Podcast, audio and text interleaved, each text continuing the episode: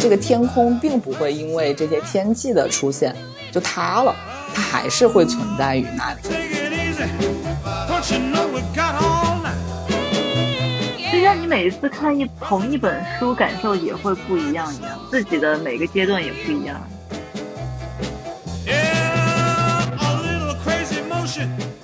Hello，大家好，欢迎来到浪费时间，我是糖糖。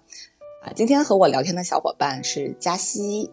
Hello，大家好。嗯，佳西是来上过《浪费时间》第三期节目的一位小伙伴啊，当时是跟我们聊这个大家各自的焦虑啊、抑郁这样一个话题。对，然后佳西是现在在这个影视行业一位非常有才华的编剧加导演，找佳西非常合适，是因为呃，为啥合适？我们待会儿就会聊到啦。那我们就直接进入正题吧。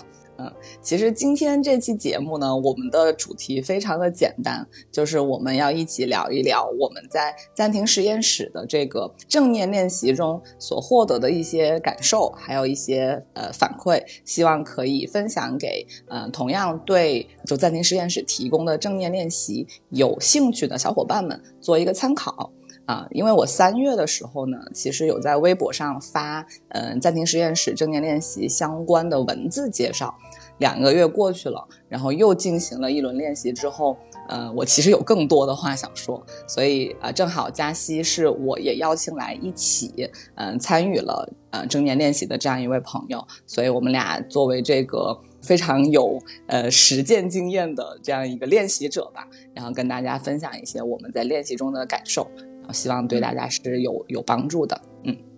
首先讨论一个，其实在没有接触过正念练习的嗯朋友们中间非常普遍的一个问题，就是大家听到我们去讲呃正念练习的这个练习内容也好，包括练习的感受也好，大家的第一反应其实都是会觉得有一点玄乎，啊，就觉得哎，怎么你就可以通过。坐下来，然后练个那么十分钟，就能够真的起到改善自己的作用，会对这个点打一个问号吧。所以，我们先想讨论一下，就是说在我们的角度上来讲的话，觉得这样的练习是适合什么样的人的？嗯，我知道嘉熙其实在进行正念练习之前，呃，有自己就自主的去进行过呃冥想练习。所以想问问嘉熙，就是呃，选择进入它之前，你的心理是怎么样的？为啥没有觉得这个东西是个特玄乎的事儿呢？呃，其实这个事情就是因为我之前在糖糖分享给我正念之前这个训练之前，我自己其实是有在其他的 app 就是做过一些训练，然后我觉得还挺有帮助的，所以就是我对这个东西有一些基本比较浅显的认知。然后在最早之前，就是可能七八年前。我是因为当时买了一本那个美国导演就是 David Lynch 的书，就是专门讲冥想这件事情，然后怎么去帮助他的创作，怎么怎么样做。然后我当时就完全对冥想就是没有什么了解的情况下去看这本书，然后我觉得特别玄乎。然后呢，就带着 这样的一个感慨和这样的一个想法，后来就是当我自己真的在做冥想训练的时候，我觉得有帮助的时候，然后我跟身边的朋友去分享，他们也觉得。有没有这么玄？其实就是大家会容易有的一种想法，嗯。但是因为我自己在伴随，就是比如说我感觉到这段时间压力有点大，或者是有一点焦虑的时候，我去做这个练习，我是明显能感觉到自己身体上是更舒服一些的。然后呢，我就去网上查了很多关于冥想的一些嗯原理的一些训练，就是发现其实它确实是能够对你的。脑部的结构产生一些影响，然后很有一些正向的一些帮助，所以这个东西就不是说是玄乎还是怎么样，它就是科学。嗯，明白。嗯。所以你一开始其实是受这位导演的影响，然后接触到了这个理念，然后同时自己想尝试的时候，就去做了一些背景调查，然后发现哦，它原来是有科学依据的，所以你就尝试了，然后并且真的从中感受到了它对你的帮助，然后就坚持下来。我觉得你梳理的好清晰，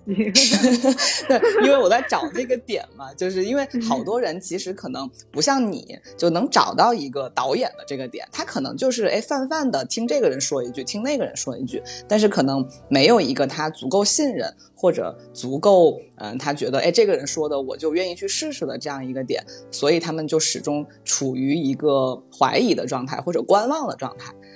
或者他们就觉得，哎，好像我的呃这个状态还不至于要到靠练习来调整，哎，可能我今天去喝杯酒，或者我出去玩一下，是不是我的这个状态就过去了？所以他们就觉得，嗯，我还没有到这个程度，所以我再看看吧，也可能有一种这样的心理。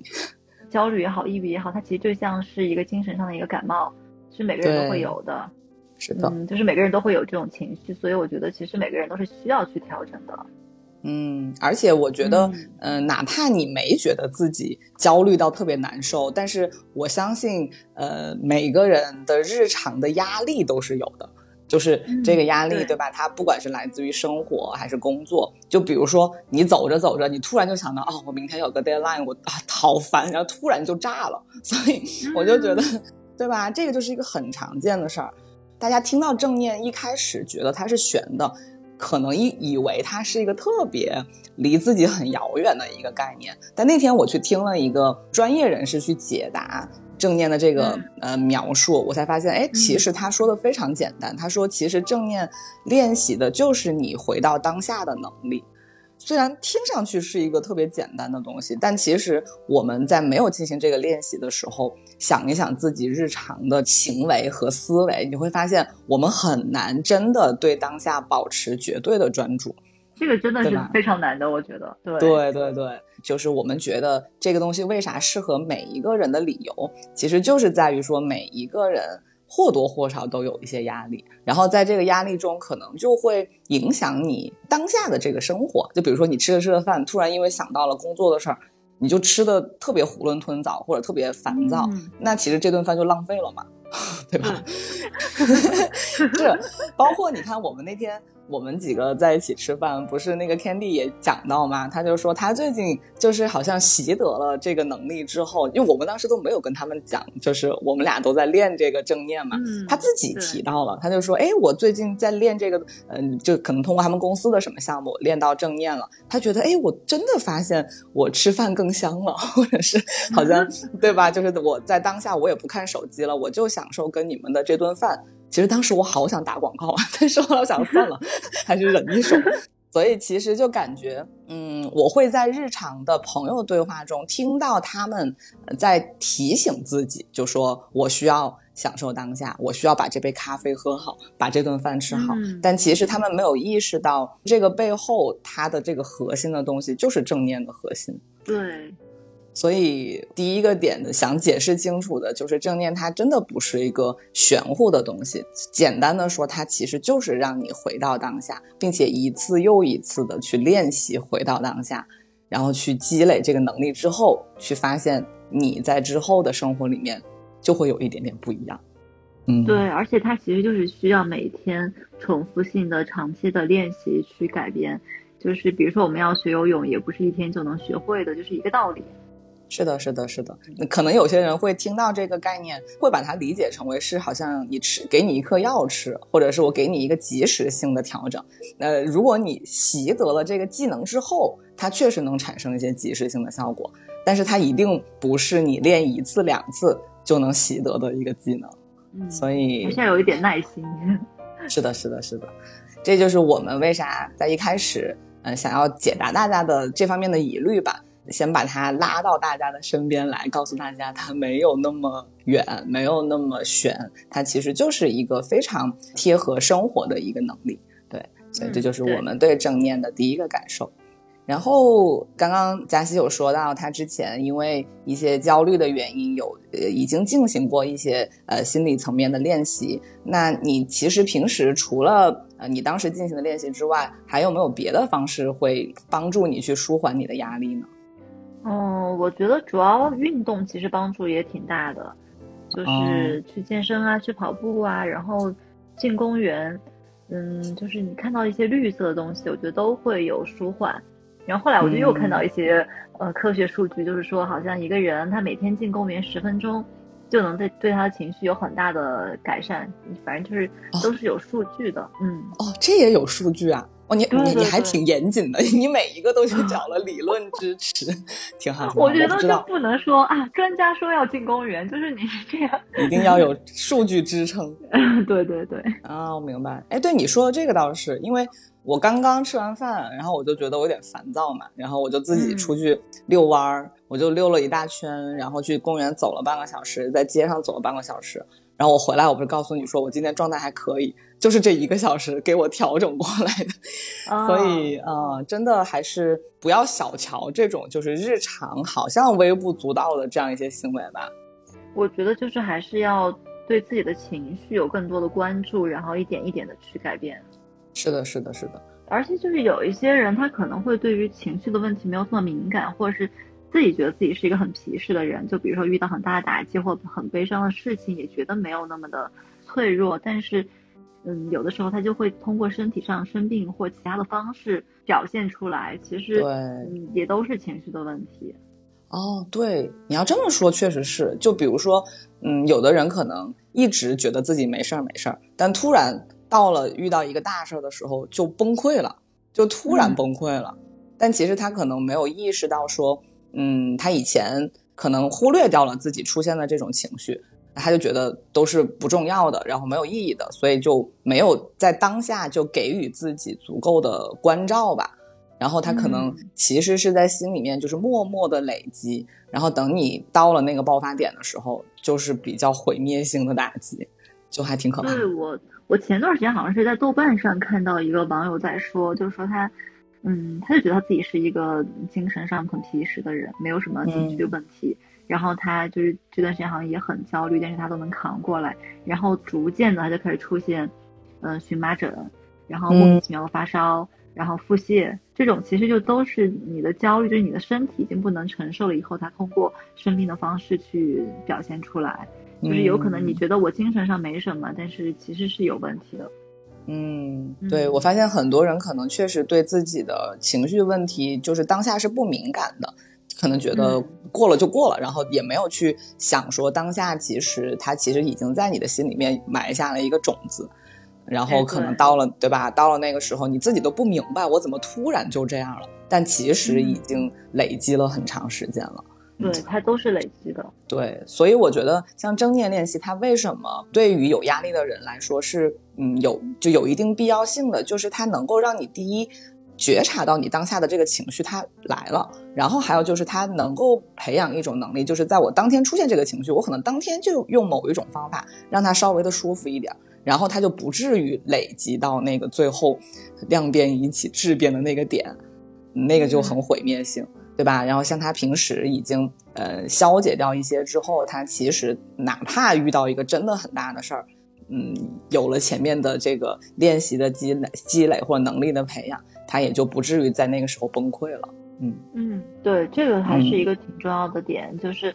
每一天的练习的时候，我们去能够改变大脑的一些部分的结构，然后他在面对一些比如说很大的打击的时候，他的那个承受能力就会增强。嗯，这个也是有科学数据的，是不是？我感觉你肯定又做过调查。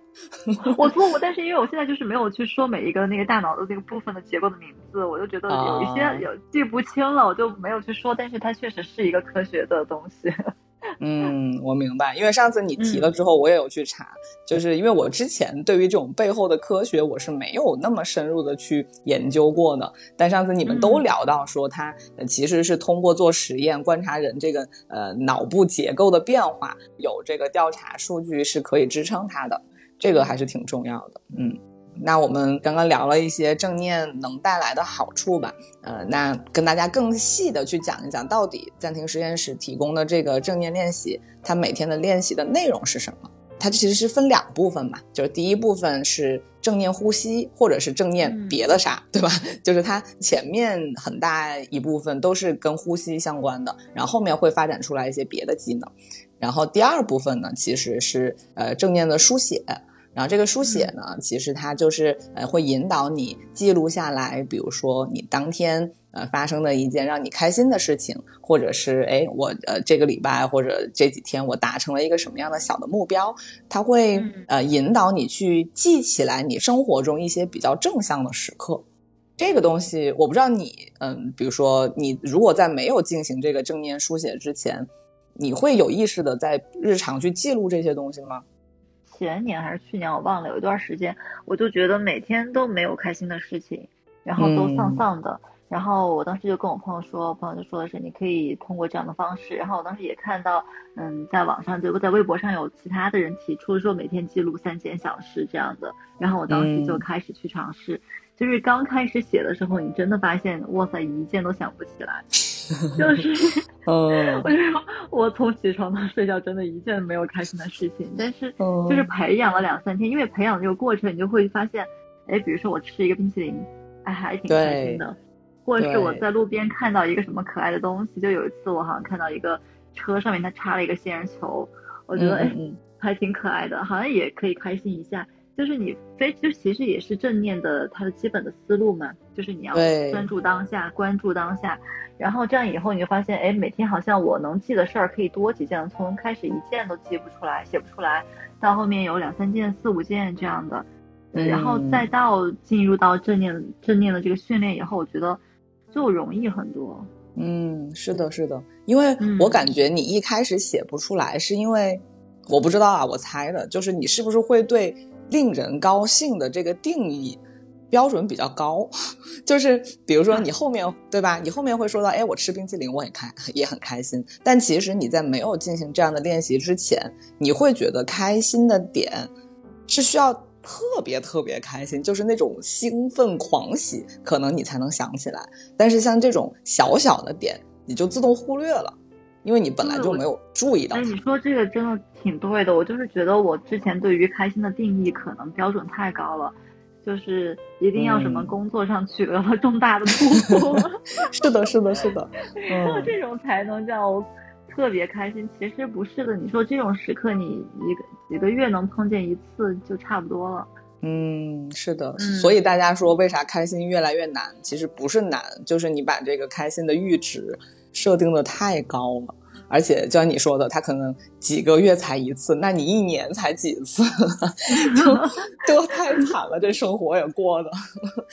但是我我觉得，你有没有感觉小时候其实比较容易开心？嗯，我觉得有一个点，是不是因为我们那个时候只有读书吧？生活里面你也没啥别的事儿。就以前，比如说喜欢的歌手出了新专辑，你就觉得哇，好开心啊！然后去听演唱会特别开心。然后现在变成你听，即使听一场演唱会，也觉得不过如此。就要自己去，嗯，就是培养自己的开心的一种能力。嗯，是的，是的。所以这个正念书写，虽然它只是配合正念呼吸的一个。它也不能说配合吧，它是其中的一个很重要的部分，但其实它是在正念呼吸之后出现的，所以很多人就是我看到有些人的反馈哈，就会说，嗯，觉得正念呼吸结束之后，我来写这个，我一开始真的不知道写啥，然后我还去观察了一下，有些人一开始的那三件小事儿。好多人就是瞎写，就是他会直接复制那个题面，把它粘到这个答案上面。因为就是他自己如果不认真对待这件事情，你当然过是可以过，但是其实你就浪费了一次真的去回忆你生活中这种快乐小事的机会嘛。嗯，后来我也有看他们，就是再往后练习到某一个阶段的时候，他们写的东西就很不一样了。所以就像你说的，对吧？得头几天你确实想不起来，但是可能慢慢的你就能从生活里面抓取到这种小的瞬间，是你以前没有注意到的。我觉得这样挺好，就是第二天你好像就是要带一个任务一样的去过这一天，你就会发现，哎，跟昨天有一点不一样。哎。你说这个很像那个电影里面的一个情节，就是《时空恋旅人》还是《时空旅恋人》？我每次都要说错，就是他，嗯，About Time 是吗？About Time，对，About Time。嗯，我很喜欢那个片。对，因为那个里面其实也有演到这个男主，不是最后他一直在重复的过同一天吗？然后他第一次过这一天的时候，就觉得他这一天糟透了，因为他好像撞到哪儿去又不舒服，然后又遇到了态度不好的人。就他第一次过这一天的时候，他记住的都是不好的事儿。但是他后来知道，就是因为他拥有这个超能力，他在他以后。不想再用这个能力了，然后他就想试图从就是同一天里面找到这个兴奋点的时候，他才发现其实其实每天发生的情节都是一样的，但是他就是能够看到当时第一天看不到的东西了。所以你刚刚说这个，我就突然想起这个片段了。嗯，是一个原理。是的，是的。好，呃，我们刚刚先讲了第二部分，还讲到这个正念书写去了。其实，嗯，最关键的还是第一部分，就是正念呼吸。因为在整个呃二十五天的行动营里面，因为虽然里面有三天的休息时间，但整个反正完整的训练是二十五天，就是它大概有一半的时间其实都是在练呼吸。就包括他一开始让你练完呼吸之后，中间穿插一些别的，然后后面又会回到呼吸上。所以正念呼吸是正念练习的一个最主要的板块吧，可以这么去解释。嗯嗯，对。哎，我我好想知道你第一次就是跟着他的这个引导去做这个非常日常的呼吸的时候，你的感受是啥？我就觉得每天都挺舒服的，就是做完之后的感受。因为我觉得我们现在会被很多的信息打扰。哪怕是你因为疫情不能出门，然后每天都同样的有工作，有很多的信息进来，就是其实人是很难真正的独处的。但是就是那十几分钟，你就什么都不用考虑，只用跟着那个指示去走，我就会觉得啊很平静，很舒服。我觉得这个其实是一个很及时的一个效果。嗯，是的。嗯，我其实，在做正念练习之前，我是一个超没耐心的人。就比如说这个做瑜伽的时候，就是我本来瑜伽就是一个我非常坚持不下去的运动，但是它里面有有一趴，我当时是觉得，哎，好像，嗯，我跟着做了之后确实舒服了，就是最后休息的那一趴，它就是让你关注你的呼吸嘛。然后他当时就会说，其实也就是跟正念差不多的，嗯，对。所以我第一次做正念呼吸的时候，我就发现，哦，原来其实这个。那之前其实我已经接触过了，并且我觉得就是舒服的。只是瑜伽它是在一系列的运动之后，它是一个让你完全放松的状态，所以可能它还没有说那么需要你把你的这个注意力集只集中在呼吸上，因为那个时候我可能躺着就睡着了，但是就是 呼呼呼不。呼吸都忘记了，但是像正念呼吸，对过于放松，对。但是像正念呼吸的话，它就会让你去关注这个空气从你的鼻腔里面流进流出的这个感受。就是如果它不让我关注，我就根本意识不到我鼻子有感受。然后他让我关注之后，当自己在呼吸。对对对，这就是一个最 tricky 的地方，就大家太习以为常了。嗯，然后就是他说啊，感受这个空气在你的鼻腔里流动，然后它有的时候是热的，有的时候是冷的。我说啊，啥时候冷热？我怎么不知道？然后，但是你真的听着他的引导去做的时候，你才发现哦，原来真的有冷热，就很神奇。做完之后。我第一次就是听到那个叮的一声，把眼睛睁开的时候，我就觉得有一种就是眼前的世界变得清透了一点的感觉。当然，也有可能一部分是因为你眼睛休息了十分钟，因为你需要闭着眼睛。那还有就是你的脑子确实比你在不闭眼做这十分钟的其他的那种行动要。它整个感觉是被清洗的状态吧，所以它 有有一点点就是你醒过来，然后发现了 new world 的感觉。对，而且我觉得，比如说要自己在做一些决定之前，是不是可以做一次训练？然后你在睁开眼睛的时候，我觉得一定你的思路是清晰一点的。比如说你想着急要发火的时候，然后去练一下，然后你可能就会。做一个转折性的一个决定，我觉得都有可能的。嗯，对，这就是人家说的，你不要在上头的时候做决定嘛，就是对吧？我之前听到的版本是，你在做决定之前深呼吸三次。哎，他这个也会提到呼吸，只是说呼吸的重要性。对对，呼吸真的重要。而且我性子超级，然后我在做正念之前，其实我记住了这个。发火之前要深呼吸三次，这个点我就会有意识的先呼吸，确实就会让自己相对来说不那么上头，然后你说话也相对来说会放慢一点，然后你说出来的话也没有那么冲，反正整个来说，就呼吸这件事情真的比我们想象的要重要很多。对。然后就是像刚刚说到，它的大部分的练习内容都是呼吸的情况下，它其实也提供了一些很有意思的别的正念练习。然后我记得你之前说你最喜欢的是那个品尝，对吧？嗯，对对对。啊，你当时的感受是啥呢？就是我之前也练了一些这样的训练吧，但是没有练过关于味觉的。嗯。然后我就觉得这个还挺奇特的。当时我就准备的是一小块巧克力，然后就发现原来你吃的时候真的没有尝尽它的味道，它的味道的层次其实是有这么多的。我相信每一种食物都是，只是每次我们都是很着急就把这个东西吃完了，然后你就可能只是品尝到它很单一的味道。然后这一次的话，第一是味道层次这么多，而且它就是有很多那种小的一些指示，然后在这个过程中就会发现自己还挺挺开心的。就是特别有趣的一件事儿，把它完成了，而且当时那个巧克力就画的满手都是，我我还特别着急。嗯，我明白明白，因为当时你其实并不知道你选的这个食物要在手里拿多久，然后你选了一个，对，选了一个很容易画的。但你你说这个很有意思，就是一个是呃，你会更正向的。体验到一个食物的味道的层次，就像那天竹子也讲说，他跟他另外一个朋友同时点同一个口味的咖啡，但是他就会跟他朋友说，哎，这个咖啡我喝出了杏仁味或者是花香味，然后他朋友说啊哪有啊，然后他就说你再仔细品一品，然后他朋友才真的在他的提醒下才品出来，然后这个是比较正向的，就是让你能更呃深层次的感觉到它的丰富。然后我还听到一个很好笑的，就是有些人。可能以为自己平时很爱吃一个零食，但是他通过这个练习之后，发现他也并没有那么好吃，就是对，但是他的那个并没有那么好吃，不是说那个味道的层次不够，而是他平时太囫囵吞枣了，就是他以为自己就啊，我嘴巴咸了，我就马上把它塞进去，我就只是为了满足我口欲嘛，然后让我的那个嘴巴有点有有点动作可以做，但当他真的慢下来的时候，他发现。并不好吃啊！我到底喜欢它啥呢？所以，哎，这个还蛮好的，然后就可以把，就是可以拔草一个食物。对，你就能分清楚你到底享受的是那个往嘴巴里塞东西的这个动作，还是你真的喜欢这个食物。我觉得这个很有意思，没没从这个角度去想过。嗯，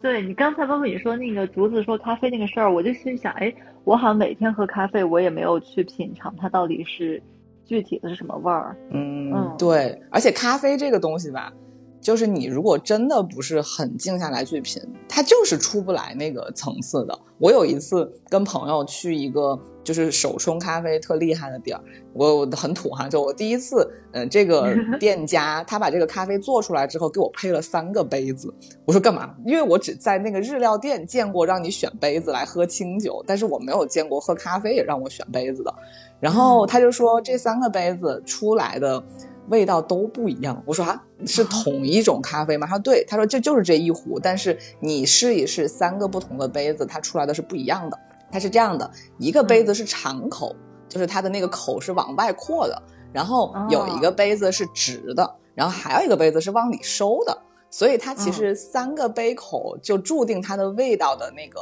聚合的那个感觉是不一样的。就比如说你用那个敞口的杯子，你倒进去之后，它的那个香气就很快就散开了，它就可能就散到空气中，它就会以一种特别直接的感觉出来。然后这是一种口味，然后这个往里就是杯口是有有有点往里收的呢，它就会更把这个气味封存在这个杯子里面大概一两秒，然后你就会发现，哎，你喝的时候。它的那个味道就跟那个敞口的真的不一样。就我喝了这么久的咖啡，我第一次知道还能这么去喝。后来那天我就真的认认真真的就是用三个杯子来回喝，然后我就在那 在那体会它的不一样。但是以前我会觉得这是一件特别装逼的事情，就是我特别受不了一个人说来你品一品，然后我就觉得很烦，我就说不就喝个咖啡吗？不要装逼。但后来我就发现。之所以不同的咖啡豆，嗯，就是喜欢咖啡的人就是要去追求这个口味的不同，不就是因为他们各自有各自的味道吗？那不然人家一会儿给你什么呃哥斯达黎加的，一会儿给你那个什么云南的，就他为什么要费这个劲去找不同的豆子来呢？不就是为了这个吗？对，我觉得还挺有意思的。你说这个杯子的这个问题。所以我觉得，通过这样一个小例子吧，让大家回想一下自己在生活里面有哪些时刻是囫囵吞枣就过了，但其实它里面的这个层次感是非常丰富的。对，其实就是我们关注当下的时候，就不仅仅是喝咖啡啦、吃东西了，每一件事情，你就会发现，其实之前忽略了很多。是的，是的，包括你刚刚说到。嗯，你喜欢的是品尝，就正念品尝的这一部分。然后我自己直观感受最喜欢的一个练习是呃正念行走。然后这个行走是因为我本来就很喜欢走路，但是呢，我平时吧，我喜欢走路是因为我很爱观察周围的人，然后花花草草什么的，这个东西我是有的。但是那次正念行走，它让我关注的是我的脚。就是它这个也是也特别好玩，对吧？对吧？很好玩。然后它不是让你找一个空的地方，然后你自己可以自由行走的吗？然后我就在客厅里面来回来去的走。他就说，嗯，你要关注你的脚跟这个地面接触的这个感觉。然后我真的就非常神奇的觉得我的脚变重了。就是他一边说你感受你脚和地面的连接，一方面他说你感受这个大地对你的支撑。他说如果没有这个地面，你就掉下去了，对吧？然后我就说感觉很有安全感。对对对对对，我就突然觉得好感动。然后，然后我就真的就是很扎实的一步一步的在来回走。然后走完之后，我就觉得哎，这个好像又能为我平时这个散步的过程增添一点。当下的这种及时感，对，而且以前也没有觉得走路其实有这么多的步骤，哎，真的是 以前都是 瞎走，就跟呼吸一样，就是瞎呼吸瞎走，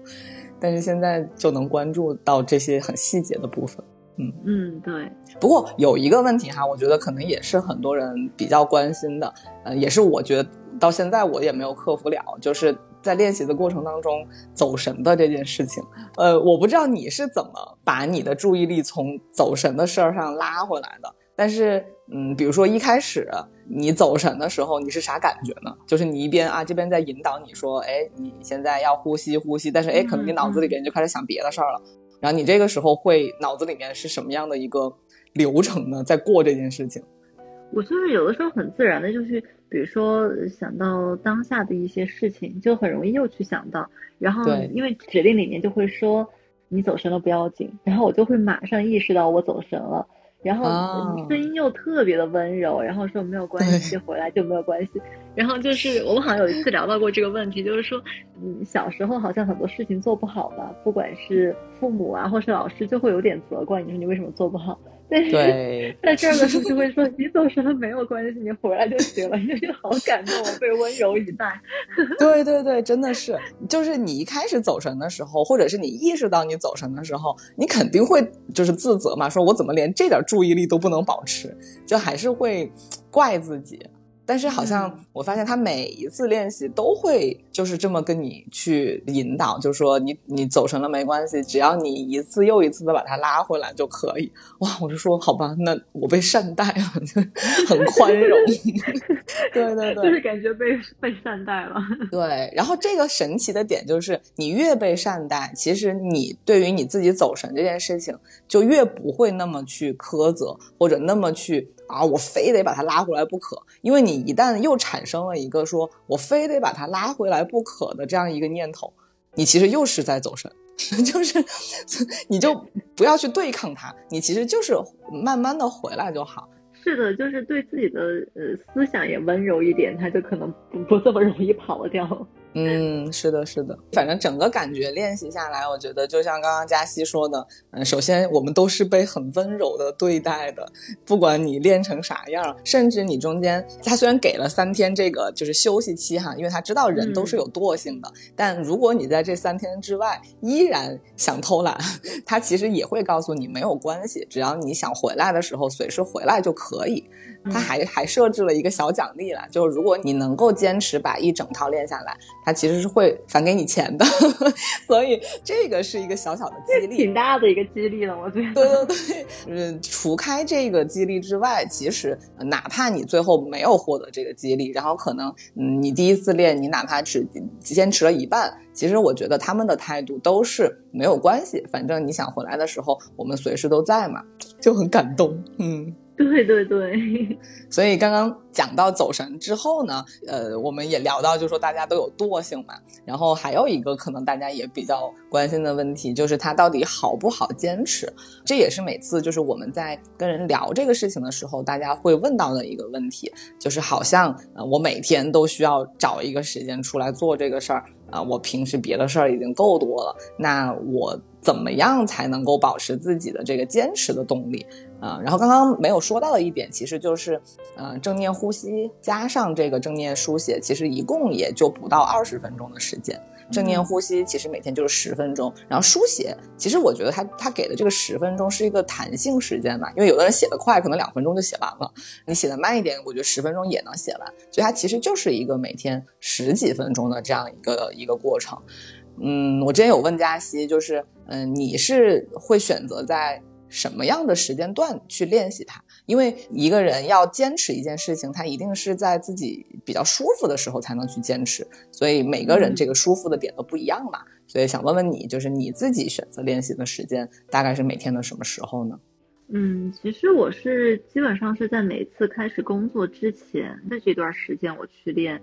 就是我之前看过一个就是 master class，然后嗯，谭恩美的那一期他就是讲他写作的时候。嗯，尽量给自己一些仪式感，因为其实我们要进入状态不是那么容易的一件事情。就是对于长期写作的人来说，就是有一些仪式感。然后他的仪式感就是点香，然后你每次闻到那个香的味道，然后做这件事情的时候，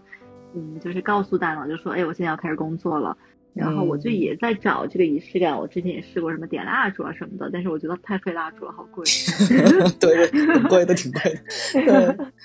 然后我就后来我就觉得，哎，把这个训练放在写作之前，其实是挺好的。就是一方面它也是一个仪式感，然后另外一方面让我的大脑就是更清晰一点。嗯，我就觉得也很好保持啊，就是每天反正你要工作，然后工作之前的十几分钟去做这件事情。如果这个时间到了半个小时，其实就挺难坚持的。嗯，是的，是的，嗯，所以这个时间的长度，我觉得他们肯定是经过这个科学的计算的，所以大部分人都能够接受的一个范围。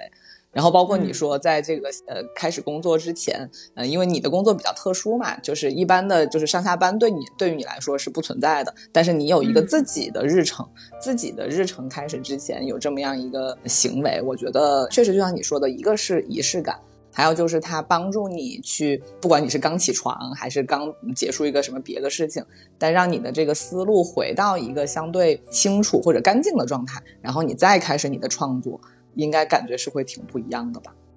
对，我觉得还是有帮助。那你就是你一般是放在什么时候呢？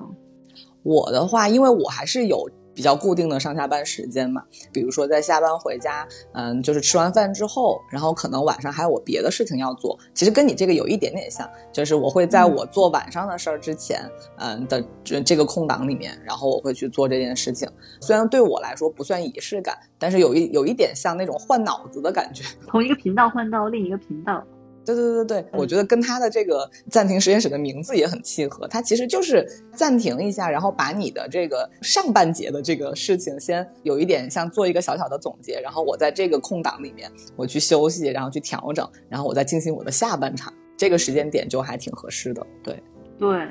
嗯，而且你一旦给自己形成了一个这种把它放进你日程里面的一部分这样的一个动作之后，它其实真的就会变成一种习惯了。而不是说哦，我我突然想起来了，然后我啊，今天我没做，我赶紧做一做，就也不是这样一个感觉。后来就变成一种习惯，好像你不做还觉得少了点什么。是的，是的。比如说要做一项运动，可能一开始你想着要去开始，你就有点抵触，觉得啊，我一旦开始，我可能就要一直坚持。但后来你就发现，不用你怎么去坚持，你自己就会想去做，那那个东西就对了，它就变成了你一个 好像主动性。对，就是主动性哦。对，哎，就这个点，我觉得也是这个练习的一个非常好的部分吧。就是，嗯，我们刚刚在最开始的时候也讲到说，一个人不管是要锻炼出来一个什么样的能力，他都需要日复一日的去练习。比如说，你要获得一个很强壮的体魄，你可能就要去锻炼你的身体。那其实对于嗯正念练习来说，其实是嗯把。对身体的练习，把它转移到对心理的练习上。嗯，他们之前有一个描述，我觉得还挺有意思，就是说它是心灵的健身房，它锻炼的是你心灵的肌肉。所以我觉得，哎，那其实对你一旦养成了这个练习的习惯之后，它就会变成是一个你主动的行为了，而不是说是谁给你布置的一个作业。然后任何东西，我觉得被动的去练，它的效果都没有这么好。嗯，是的，是的。嗯，我还去研究了一下他们这个就是暂停实验室他们坚持的这个比例嘛，我才发现还挺惊人的。就是呃，很多人可能看到这个数据的时候觉得不太可信，但它确实是还挺真实的数据。就是基本上参加这个练习的人，三分之二的人都能够坚持下来，并且他们现在我看的数据好像是说已经有三点五万人参加过这样的练习，而且呃，反复在进行复训的人也很多。就是比我想象的还多很多。是的，我其实，在真的接触到嗯这个练习之前，我好像之前有讲过，就是我很喜欢的一个心理学家叫李松蔚。一般来说，很难看到他用一个相对绝对的语言去描述一个东西，他一直都是一个非常。不做绝对性描述的人，然后他当时就给了一个非常确定性的描述，才才让我非常心动。他就说，呃，在同类型产品里面，呃，就是给人提供同样的练习机会的这样的产品里面，他说暂停实验室是没有对手的。所以我说，哇，这么绝对，我说那我就有点好奇了。对，嗯，所以我就觉得，哎，虽然我们可能听过很多跟正念相关的。别的一些什么样的练习的描述，但是我后来也去跟 Birdy，呃，就是仔细的去跟他们讨论过这个点，他就说，其实，在同类型的产品里面，他们真的现在是没有竞争对手的，就看他这个坚持率，其实就能够看出来一些一些比较真实的反馈吧。嗯，好，那我们再聊一聊，就是说，很多朋友可能在嗯进行练习之前会有一个担心，就是那我怎么知道？我练完一期或者练完两期之后，我到底有没有真的改善到什么？或者我的心理状况，我的整个的状态，呃，我靠什么来评估我自己有所改善呢？啊，然后我们可以提供两个这样的方法吧。第一个就是我跟佳熙，我们都知道，在这个进行呃正式的练习之前，它有一个前测。然后这个前测呢，呃，里面有包括三个测试，然后他就会方方面面的问你一些问题，让你对自己的这个，嗯，在心理层面的一些指标有一个比较直观的一个个数据是怎么样的。然后在这个练习结束之后，你还会有一个，呃，算是后测吧，再通过一些很直观的数据，然后你就能发现，哦，原来我练习之后的这个，呃，回答的这个问题，它确实跟我练习之前是有一点不一样了。然后这个就是一个呃数据上的显示，然后第二个也是我觉得最好的一点，就是我问了好多练习过的人，他们其实给出一个最明确的反馈，就是他们开始越来越觉察到自己现在当下正处在什么样的情绪里，但是这个情绪并没有让他们沉沦进去，就是他们会呃意识到我现在，比如说我正在生气，或者说我正在。悲伤，如果你以前没有意识到它只是一个情绪的时候，你可能就会跟着它走了，就整个人就被这个情绪给笼罩了。但是，一旦你锻炼出来这个能力，你觉察到你当下还是很正常的活着，但是这个情绪呢，它可能是就是游走在你周围的这样一个存在，它不是渗透了你的这样一个感觉的时候，即使你跟它就可以达到一个相对和谐相处的状态。我不知道我这么说玄不玄乎啊，但是 总的来说不玄乎，其实就是我觉得自己的情绪有改善是一件很明显的事情，就是你一定会知道，不会说我不知道我的情绪到底有没有改善，一定会知道。嗯，是的，是的，嗯包括我那天跟谁聊，就是他就讲到说，嗯，他在练习之后，嗯，一个很明显的变化就是他以前会因为呃，比如说她老公做了一个什么事儿。然后他突然就生气了，生气了就开始噼里啪啦吵架。但其实吵完了，大家都不知道他为什么为为什么生气，他自己其实也没说清楚。然后两个人就是莫名其妙吵了一架之后，问题也没有解决。他后来就是经过好几次的练习之后，他就发现他马上要发火的时候。他有意识到说好，我马上就要发火了，但是我要先想想我为什么发这个火。就是我，比如说我现在就是要骂我老公，但是我不能让他不能让他不知道我为什么骂他，所以他就他就会先跟她老公预告说我要开始骂你了。然后因为你 你让我生气，对，很可爱。她但是呢，她说我会让你知道我为什么生气，她就会先就是预告一下之后，她老公至少有个心理准备嘛，然后也知道她为什么生气。这个。架其实就吵的还挺有价值的，就是她会因为她发了这次火，然后哎还解决了一个问题，或者是至少让她老公知道她的诉求是什么。哎，我觉得这个就是一个还挺好的改变。嗯，对，我觉得。就是你自己，就是能够更加的控制自己的情绪，然后你知道他什么时候会来，怎么样去处理。我觉得，嗯嗯，其实是件挺好的事儿。是的，是的，而且你不会在他来的时候，就是有那种如临大敌的感觉吧？因为你知道他总会走的，他只是来了一下。对，就这个感受是挺不一样的。这里还可以分享一个那天我看到的，就是有人对自己和情绪之间的关系做出的一个比喻，我觉得非常准确，所以一定要分享给大家。就是说，呃，我们呢其实就像天空一样，每一个人都是一片天空，然后你的各种各样的情绪，其实就像是天空出现的天气一样。就比如说，它有的时候是晴天，有的时候会下雨，有的时候刮大风，但是最终这些天气它都会过去。这个天空并不会因为这些天气的出现就塌了，它还是会存在于那里。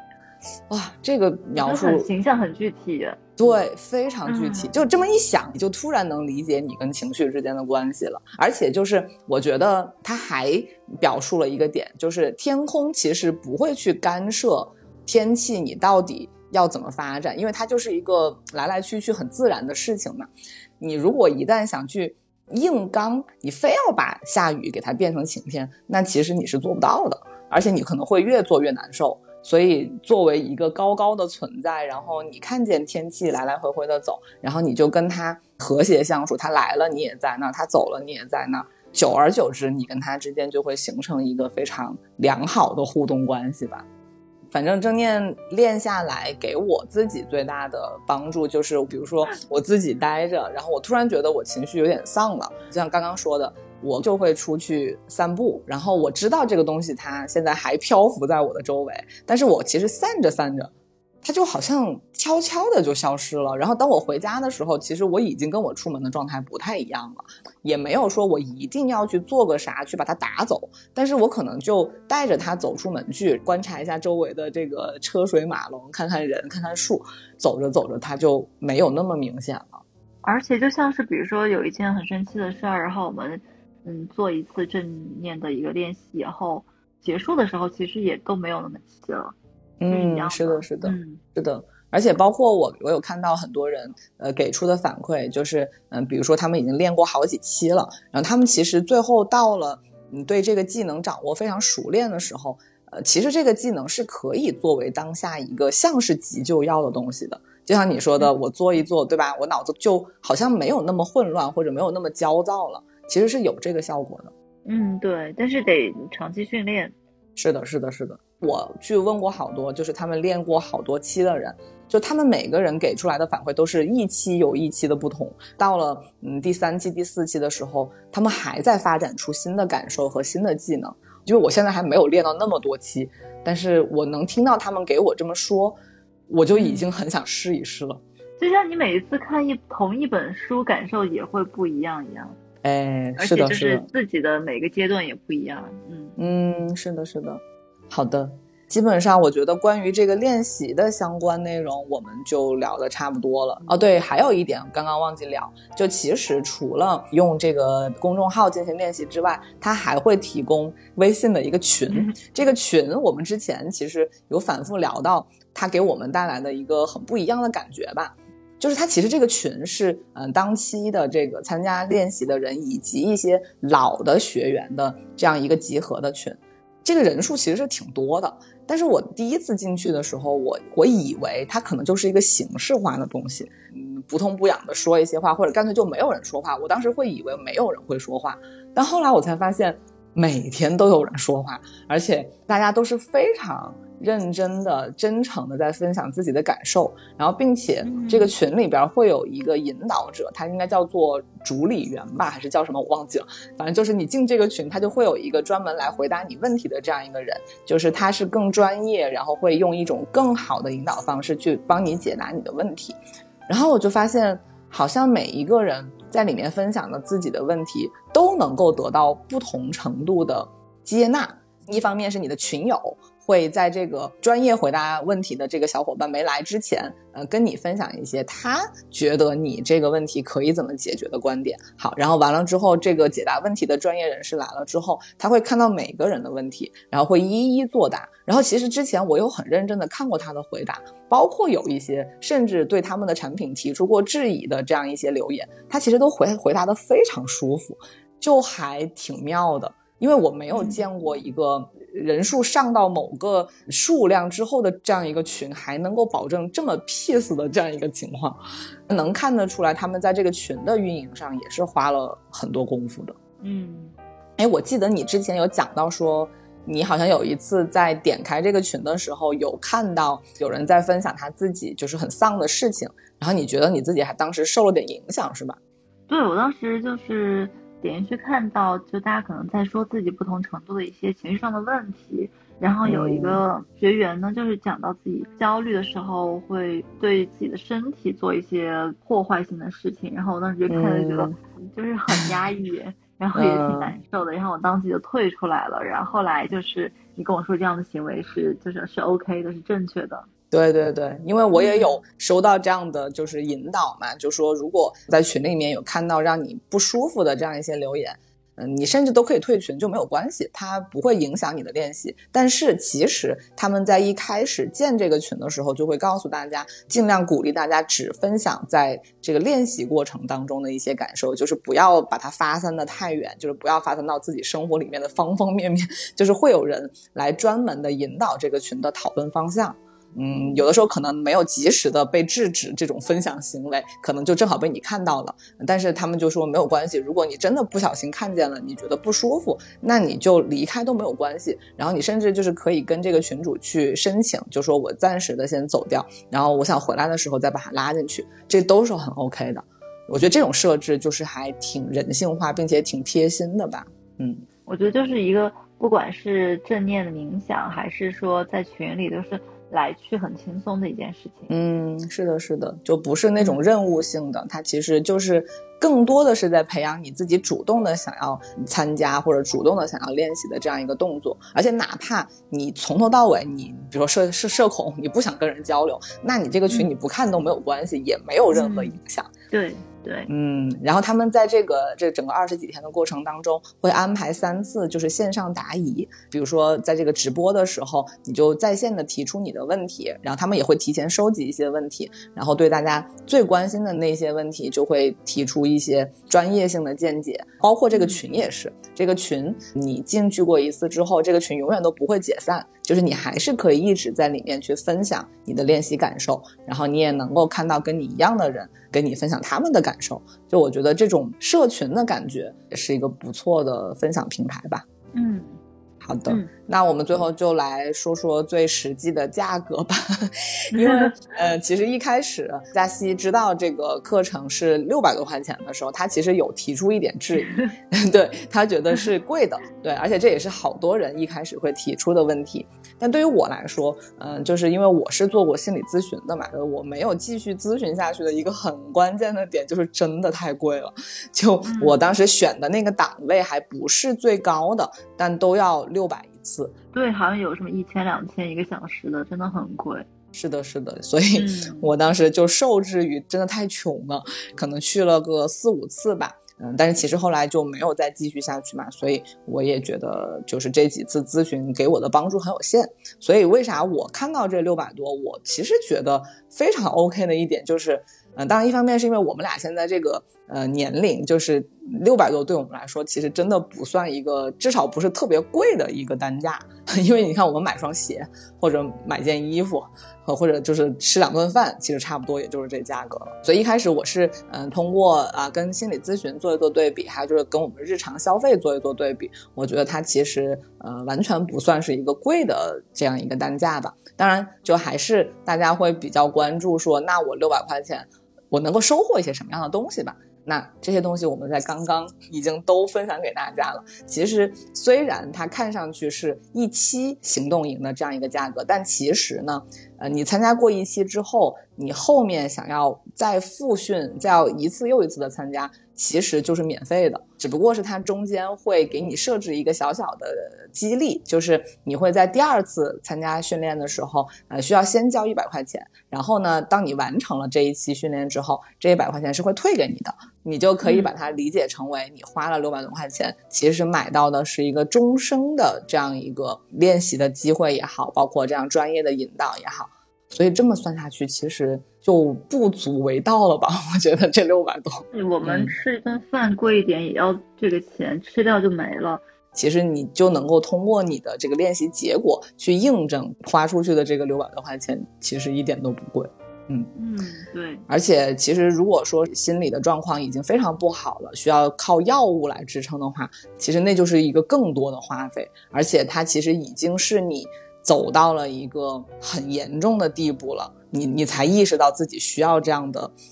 那个时候其实已经不是练习了，那个时候就是救助了，就是你需要依靠这种非常强硬的这样一些的东西。是的，是的。所以我觉得，嗯，再返回来说，就为啥正念练习是很重要的，就是它其实是一定程度上是避免你真的走向需要靠药物来支持的这样的一个程度，因为在你的日常里面，可能你就可以通过你的这个技能去消化掉一部分你的。不好的情绪了，那最后的最后，就跟大家再说一下，怎么样加入到暂停实验室的正念练习里面，其实就是在我们的微信公众号里面搜索“暂停实验室”，呃，暂停就是暂停一下的暂停，然后呢，去输入这个优惠券的代码，是可以拿到一定的优惠的啊。然后我的这个优惠券的代码就是糖糖啊。那如果是学生呢，就可以回复说“糖糖学生价”。对，就是领取就是学生的专属的优惠券，非学生的呢是可以领到五十的优惠券，学生是可以领到一百五的优惠券。所以，嗯，这么去算账吧。就是不是学生的呢，它的原价是六百九十八，那减去五十，再减去你整个完成了训练之后会返还给你的一百块钱，那最后就是五百四十八，所以它还没有到六百块钱。然后学生呢，就是因为呃会获得更多的优惠，呃，算下来就是六百九十八减去学生的一百五十，呃，优惠再减这个一百的这个完成训练的督学金，那最后就是四百四十八。所以简单的说，就是非学生是。五百四十八，学生是四百四十八。当然，前提是你完成了所有的训练，你获得了这一百块钱的督学金。好的，我可以很流利的把这 好厉害呀，好厉害啊，舒服了，舒服了。好的，好的。呃，第一就是希望大家不要因为这是一个好像是推广的内容，所以嗯，天生对这个其实很好的产品有排斥。然后刚刚我们分享了这么多，我们也都是讲的。嗯，自己比较真实的这样一些经历，所以也希望大家，如果真的觉得自己有这个兴趣，并且真的想尝试的话，那就尽早行动吧。因为我们都感觉，其实这个技能培养的越早，对之后的生活的质量提高的程度就会越高。然后它其实是会让你受益终生的这样一个技能。对，好的。今天还是聊了不少了，希望大家都能够参与进来吧。然后我们我们俩也会继续练习的，希望以后还有机会可以跟大家分享。那今天就先到这里吧，谢谢嘉熙。好嘞，嗯，不客气不客气。希望你的剧本顺利。谢谢，我也希望。然后我们每天情绪都很好。嗯，好嘞好嘞，那就先这样吧。好嘞，嗯，拜拜拜拜拜拜拜拜。